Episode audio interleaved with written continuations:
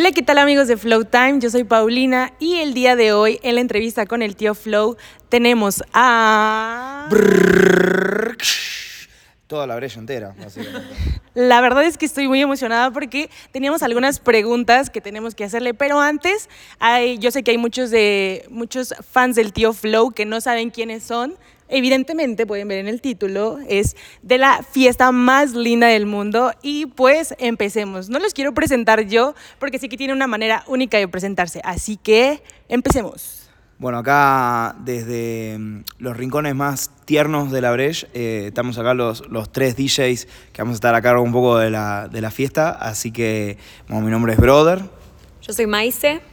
Yo soy Juane, este, no sé si puedo, eh, se- como si se cumplió la expectativa de la presentación tan original, pero Está bien, está bien, pero eh, eh, entramos dentro de bien, los estamos corners tiernos, ¿no? De- de- Todo eso que bien, dijo ok, Brother. eso. Cuéntenme chicos, antes de empezar la- con la entrevista, ¿cómo están? ¿Cómo los trata la Ciudad de México? ¿El clima, la gente, la comida? Bueno, bien, o sea, venimos bien. Obviamente, eh, completamente enamorado de la Ciudad de México, o sea, porque es espectacular. Ahí encontrándonos con la el comida. picante es un desafío Eh, para nosotros, sí. la verdad, siempre, deben decirlo Eh, todos. Menos para mí. Ah, no Soy muy El- fanática del picante. Sí. Muy, muy. Sí, sí, Sí, sí, sí. De hecho, tipo, me encanta, o sea, hasta que no lloro y no paro. Bien. Sí, es que el picante mexicano es, es, es muy fuerte, la verdad, porque te arde la boca, te empieza a doler la cabeza, los ojos. No, aparte de lo, lo, lo- lo peligroso es más como los estándares, ¿viste? Porque vos le decís, no, poquito picante, pero claro, en mi poquito picante no es tu poquito picante. No, porque por ejemplo la salsa que no pica, pica. Entonces, la salsa que pica mucho, o sea, hay diferentes niveles, ¿no? Pero, pero espectacular, ¿viste? ¿Cómo es? Me da mucho gusto, la Ciudad de México los recibe con los brazos abiertos y el tío Flow también. Pero bueno, empecemos con lo que nos interesa. Eh, yo sé que hay mucho, mucha gente eh, fan del tío Flow que no sabe qué, qué es esta fiesta, que ha visto nada más los flyers y así, pero cuéntenme ustedes, de, con sus palabras, para ustedes, ¿qué es Bresh? ¿Cómo nace la idea y qué es lo que piensan o lo que quieren transmitir? Bueno, un poco Brecht, eh, para hacerte un poquito de historia, digamos, es, una fiesta que fue creada eh, hace seis años, ya casi siete, eh, en Buenos Aires. Y un poco, digamos, nace desde esa búsqueda nuestra muy... casi sin, sin, sin planes, digamos, de armar un lugar en donde podamos estar todo nuestro grupo de amigos, escuchar la mejor música del planeta y además sentirnos recontra mega cómodos, ¿viste? Porque, bueno, un poco todas nuestras experiencias eh, hace 6, 7 años en la ciudad de Buenos Aires eran de querer salir y encontrarte con, ¿viste? Las clásicas trabas y obstáculos de la noche, ¿no? Que es eh, que el seguridad te mire de arriba abajo y vos no puedes pasar, vos sí, el código de vestimenta, que estás con tus amigas y se sienten incómodas en el club, que salís y hay uno que te quiere romper los dientes, ¿viste? Entonces, eh, un poco ante esa problemática que estábamos constantemente eh, sujetos, ¿no? Eh, nu- nuestra, toda nuestra comunidad, eh, dijimos, bueno, hagamos un lugar, digamos, hagamos una fiesta en donde, nada, lo que te pase sea lo contrario, que te reciban con una sonrisa, que, te, que puedas entrar vestido como se te dé la gana, que no importa de dónde venís, quién sos, con quién venís o lo que sea, siempre y cuando quieras pasar un buen rato, compartir y respetar a los demás, seas parte y que además suenen las mejores canciones del universo. Entonces así fue que nació un poco la Breche, que, que un poco queriendo, un poco sin querer, fue descubierta y, una vez que la encontramos descubrimos este, esta energía espectacular que se vive en, estos eventos, en donde, no sé, la gente por un rato sale un poco incluso desde de su individualidad y se conecta colectivamente con toda la gente que tiene alrededor y se genera realmente una, una, comunidad muy, muy, muy hermosa. Y, bueno, estamos re contentos, ¿no? Porque eh, la verdad que este, este proyecto eh, creció un montón y en los últimos años eh, tuvimos la oportunidad de, llevar la fiesta más linda del mundo al mundo, ¿viste? Y, ahora hacemos la, la brecha en España, en Estados Unidos, en todos los países de Latinoamérica, hasta incluso llegamos a Japón el año pasado, ¿viste? Y, y bueno, y la verdad que para nosotros México era uno de los lugares al que más deseo le teníamos. De hecho, hoy estuvimos justo hablando de eso porque en 2019 eh, era tipo, bueno muchachos, vamos a, a encarar la internacionalidad de la Breche, a donde vamos, y todos de 1, 2, 3, digamos al mismo tiempo, México, ¿entendés? Y, pero bueno, 2020 pasó algo que no sé si se acuerdan, el COVID, eh, y, y entonces, eh, nada, se nos retrasó un montón el plan, pero bueno, eh, hoy estamos acá, eh, en pocos días es la primera Breche en México, y encima hoy tuvimos la noticia espectacular de que el evento ya está sold out, así que, wow, qué locura. ¿Me podrían contar alguna anécdota o cómo es que eh, surge la primer Brecht? ¿Qué tal que en, en los temas de organización, de la música? Porque me imagino que organizar un evento de esta magnitud por primera vez ha de ser complicadísimo, ¿no? Desde conseguir la gente, la publicidad. ¿Me podrían contar un poco cómo es que o qué trabas tuvieron a la realización de la primera Brecht? Estamos hablando de la primera Brecht ahora acá en, En- México. en México, la claro. historia acá. De la historia, de la historia. de la Brecht. ¿De la historia Brecht? ¿De la historia Sí, sí, Brecht? sí, sí, Ah, bueno, Oh, es- es- wow, eso eso es como otra realidad, porque en realidad cuando empezó la Brecht eh, era otra la magnitud, digamos. Empezó eso, como decía Ale, eh, éramos un grupo de amigos y amigas eh, que lo que hicimos fue armar una fiesta para nosotros, para que nuestros amigos y nuestras amigas la pasaran bien. Eh, y cuando hicimos esa fiesta nos dimos cuenta que queríamos hacerla todas las semanas y queríamos que toda la gente pudiera venir. Eh, entonces, para esa fiesta, la, la verdad es que no, no hubo tanto planeamiento, digamos, teníamos... Esto es un accidente, muchachos, sí, ¿eh? pasó de Eh. Teníamos esa fecha en, en- en un club allá, eh, medio también por una casualidad. Y dijimos, bueno, vamos a hacer la Breche. Se, se- surgió el nombre, agarramos, ya, ya éramos DJs con, con Ale y bueno, esto- había un par más en la organización. Y agarramos, pasamos música, o sea, se se llenó, vino todo el mundo, todos nuestros amigos y fue increíble. Pero, pero fue muy loco esto, total, de que, o sea, es un poco un accidente, ¿eh? porque eh, eso es una cosa que siempre decimos, que la Breche no la creamos, la descubrimos, ¿viste? Entonces es como que cuando de repente hicimos esa primera fiesta, que, como te digo, fue, fue un poco como, bueno, dale, hagamos una fiesta, de repente la sensación que quedó al final del evento, nos miramos entre nosotros, me acuerdo con Juan, y fue como, hey, loco, ¿qué acaba de pasar? ¿Viste? Co- ¿Qué, qué es esta energía? Qué bien que la pasamos todos, hay que repetirlo, dale, hagámosla de vuelta, ¿viste? Y, y un poco esa cosa de, hey, nos encantó, hagámosla de vuelta, hagámosla de vuelta, fue lo que de repente nos empezó a, a, bueno, a ver, pero la próxima, ¿qué podemos hacer? Dale, eh, tratemos de la cabina, pongámosle alguna ambientación, dale, pongámosle flores a la cabina, dale. Y en la siguiente, bueno, hagamos como un lugar donde la gente se pueda sacar una foto, dale, un selfie spot, dale. Y en la segunda hagamos como que esto, pum, y así, de repente, fiesta a fiesta, Se ha ido perfeccionando. nos, nos íbamos perfeccionando y profesionalizando, al punto tal de que en un momento, eh, claro, ya el, el organizado de la fiesta no, no podía estar Juancito haciéndose de DJ, de productor, de ambientador, de iluminador, de todo, y fue como, bueno, claro, tenemos que empezar a sumar más gente, empezamos a sumar equipo, empezamos a, dividir los roles, las tareas. eh, al punto tal de que hoy en día, no sé, somos una empresa que. Somos una empresa eh, que, que ya tiene más de 100 empleados en todo el mundo. ¿Cuántos, cuántos tenemos? No, la verdad que exacto, no sé, pero estaremos arriba de 100. O sea, imagínate que solamente DJs en todo el mundo tenemos más de 30. Sí, solamente más de DJs. 40 Más de incluso. 40. más de 40. Solamente DJs. Y hay después gente de producción, de técnica, de ambientación, de logística, fotógrafos, diseñadores, redes. Pero nada, es, es muy lindo la verdad porque es un proyecto también que está full encarado desde un equipo joven. Eh, la verdad que la gran mayoría de la Breche está, eh, eh, o sea, está compuesta por gente hasta incluso sub 30. Ahora yo cumplí 30 años y, y es como que estoy empezando a escapar de la norma.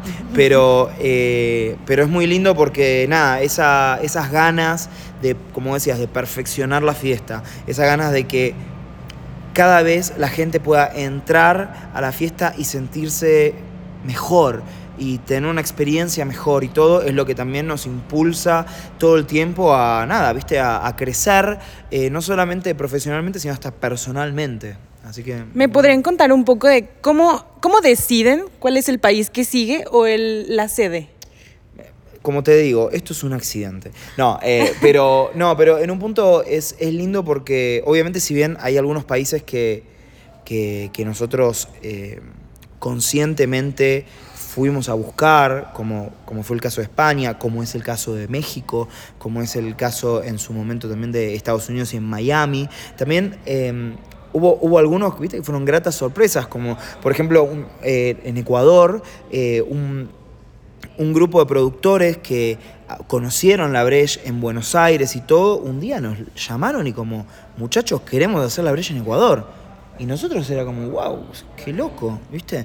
Bueno, vamos. Y los tipos la entendieron toda, ¿viste? Y, hicieron, eh, lograron entender el espíritu de la Breche y transformarlo al lenguaje en Ecuador y, y- y así con Perú, con eh, Uruguay, con Colombia, viste, Eh, con plazas como Los Ángeles, New York, viste, gente que de repente vivía la experiencia de la brecha y decía, esto hace falta en mi ciudad, en mi país, la quiero traer, ¿viste? Y ahí es cuando, claro, nos vamos conociendo y todo y, vamos desarrollando eh, una forma de trabajar juntos y, y para adelante, ¿viste? Después también locuras nuestras como, hey, hagamos una fiesta en Tokio. dale, dale, no, pero sí, sí, hagamos una fiesta en Tokio. Bueno, dale, hagamos una fiesta en Tokio. Hicimos cuatro. Eh, y, y bueno, y no sé, ¿y ¿qué deparará el futuro? No lo sé. Hay un montón de países que, que- que están un poco como en, Sí, sí. en lápiz. bueno, ahora hay una que nos piden hace 3 millones de años, que es Chile, que estamos al lado y Ay, todavía no fuimos, pero era creo que en Perdón. marzo. ¿Hay algún país de, hay algún país que ustedes tengan en su lista personal que es el que digan, yo quiero llevar la Breche allá? Yo tengo uno pensado Vos. que yo siento que yo siento que en Australia La romperíamos. Es verdad. No sé si hay otro, vos tenés alguno en mente. ¿Vos tenés No, Australia es muy bueno, pero ah, también hay mucho público Hay mucho- hay latinoamericano también. Eh, Yo siento que. eh, mirá. Pasa que hay un par de. No sé, no sé, quiero todos. Mirá, sin- sinceramente, o sea. Berlín, claro. yo soy Berlín. Yo dije, si no tiene que haber una razón específica o porque siento que tiene que pasar ahí, es Y Berlín. yo, yo creo que este año estaría buenísimo hacer una brecha en Berlín, hacer una brecha en París, hacer una brecha en, en Sydney, hacer una brecha en... eh, personalmente, me gustaría hacer una brecha en África, Es verdad, todavía en África nos ¿no? falta Como algo. Ah, que es, todavía es el por continente que, no, que nos falta. eh, Y aparte una de nuestras de nuestras DJs es, es oriunda. es verdad, es de Sudáfrica, entonces, no Estaría sé, en lindo. algún lugar. Y es que considero yo que más allá de ser la fiesta más grande del mundo, donde mucha gente puede llegar, bailar, conocer música, es como una mezcla de culturas, ¿no? Porque Brecht va de aquí para allá, a eh, Latinoamérica, Norteamérica, Europa, ahora Asia también. Entonces es como una mezcla más allá de, de solo música, ¿no? De reunirse y escuchar música. ¿Ustedes cómo lo ven? Sí, no, totalmente. O sea, y aparte, siempre lo decimos, ¿viste? Pero para nosotros lo lindo es, es, es no, no caer a un lugar y, hola, sí somos la Breche, venimos y nos vamos, sino hacernos parte de la cultura de cada lugar, ¿viste? En un punto, eso también es un diferencial de la Breche. O sea, no es que nosotros estamos haciendo un World Tour y nos vamos a hacer una fiesta por ciudad y qué sé yo, sino que vamos y nos instalamos en la ciudad. Eh, estamos durante la semana, vamos a comer la comida, nos hacemos amigos, eh, ¿viste? Como que tratamos de, en una, de alguna forma ser parte de la cultura de cada ciudad. Cosa de que el día de mañana nos pase de que la gente pregunta, che, ¿de dónde es la Breche? Y, y todos digan, no sé, es de México. No, es de Tokio, hermano. La Breche es, no, es claramente de Madrid la Breche. Y así que nadie sepa bien de dónde es, pero bueno, es que es, que es del mundo. Y hablando un poco de todos los artistas y los invitados que han tenido, se sabe que han tenido fotos y bueno, en el feed podemos ver a Rosalía, podemos ver a Tini, a Duki, a Rao. ¿Hay algún artista que ustedes tengan como en sueño o planeado de que quiero que este artista venga a la Breche? Y, no Nos han sé, cumplido todos los sueños. se- últimamente... Se puede nos soñar han- más alto. Se, se nos cumplieron varios, pero la verdad que, por ejemplo, sería hermoso tener a Justin Bieber en, Claro. en la Breche, ¿entendés? Sería hermoso romper un poco con, con esa primera barrera, digamos, de, de, de- la comunidad latina e incluso pasar a, no sé, viste, que venga Dualipa, que venga... eh, pero no sé, yo personalmente me encantaría que venga Juan Luis Guerra, no sé, ¿entendés? tipo como ya un, un, un- un level más... eh, más random. Porque también en un punto algo lindo también que tiene la brecha es que es un poco para todo el mundo, ¿viste? Como que eh, no importa de dónde, cuántos años tenés, de dónde venís, qué es lo que te gusta hacer, un poquito de la brecha, algo hay para todos, ¿viste? Una pregunta que tiene el equipo de Flow Time es que, bueno, como ya lo mencionaron, tienen a DJs de todo el mundo eh, y este, una, una idea que tengan no es como crear algún sello discográfico o empezar como a, como a ¿cómo se llama? Como a subir estas carreras de los DJs, como Sí. organizar algo más, este, como un- algún sello discográfico para impulsar todo ese talento que hay en la Breche, porque se sabe que pues todos los DJs, la verdad es que han sido increíbles y como que ta- cada uno tiene su esencia, ¿no? ¿Se les ha ocurrido alguna vez esta idea de algún sello discográfico? Sí, obviamente, o sea, que la Breche en algún momento incluso empiece a generar eh, música propia y, y- y contenido en ese sentido eh, es algo que, siempre lo tenemos ahí en vistas, pero es un tema un poco sensible también porque, viste, eh, la Breche es como, es como Suiza, es un espacio neutro, ¿entendés? Eh, neutral, en el sentido de que es un lugar en donde muchos artistas vienen y se conectan entre ellos y con la fiesta y todo, y a veces sentimos de que meternos en el mundo de la música y todo nos va a poner como en una, no te digo competencia, pero sí en, en un mismo, eh, en el mismo campo de batalla que otros artistas y no es nuestra intención eso, ¿viste? Obviamente igual eh, estamos súper abiertos a, a- todo e incluso eh, sería hermoso si el día de mañana lo- los DJs o, la Brecha en sí como marca pudiera estar como colaborando con otros artistas en la creación de lo que sea. Pero digamos, por el momento no es algo que esté en nuestras listas de prioridades eh, ya. Hoy en día por ahí sí lo que pasa con los DJs y todo eso es que tenemos como una escuela, digamos. Es que eh, algo lindo que, que sucede en la Breche es que la mayor parte de los DJs de la Breche, antes de estar en la Breche, no eran DJs. Nosotros buscamos personas que transmitan lo que necesitamos que la transmita eh, desde, desde su esencia y les enseñamos, digamos, a cómo es ser DJ de la Breche. Pero eh, no es que ya agarramos un DJ que es DJ y viene y de golpe es todo un proceso en el cual lo formamos, digamos. Y eso es muy lindo. Y ya para terminar, ¿nos podrían dar algunos detalles, sorpresas o expectativas que tienen para la brecha en México? Porque se sabe que está a la vuelta de la esquina, o sea, ya, ya, ya, ya. Y bueno, en principio agradecerle profundamente en serio a todo el público mexicano por esta forma espectacular de recibir a la Breche porque eh, nada, ya es sold out, nos quedan cinco o cuatro días todavía para, para la fiesta y, y nada, la verdad que va a estar espectacular. O sea, confíen en que, en que vamos a nosotros a, a dar el mejor show de la historia. Además, eh, toda la gente que se viene, todos los amigos que van a estar presentes y todo, eh, van a generar un ambiente único y ojalá que esto sea un poco como el kickstart, así como eh, el, el comienzo de una aventura amorosa eh, entre la Breche y, y- y todo México. Y, y que nada, sea un buen augurio para este 2023, que ojalá nos encuentren más juntos que nunca y con, bueno, unas fiestas inolvidables. Y bueno, amigos de Flow Time, ya saben, no se la pueden perder. Igualmente, el tío Flow va a estar compartiendo todo en sus redes sociales que van a estar apareciendo aquí abajito. Van a poder tener todos los detalles sobre la brecha. Me encantaría decirles, corran a comprar entradas, pero Era, era antes. Pero ahí no se preocupen, porque la Breche no viene una vez que- a cuenta gotas. Esto vino para quedarse. es el comienzo. Solamente. Así que los que se quedaron afuera ya saben, ahora hay que esperar para que nos ponen listos. Pero bueno, muchas gracias por la entrevista. Muchas espero que les vaya súper bien y espero verlos ahí. Se cuidan y que México los siga tratando de la manera tan bonita como los ha tratado. Nos vemos una vez más en una entrevista con el tío Flow. Chao.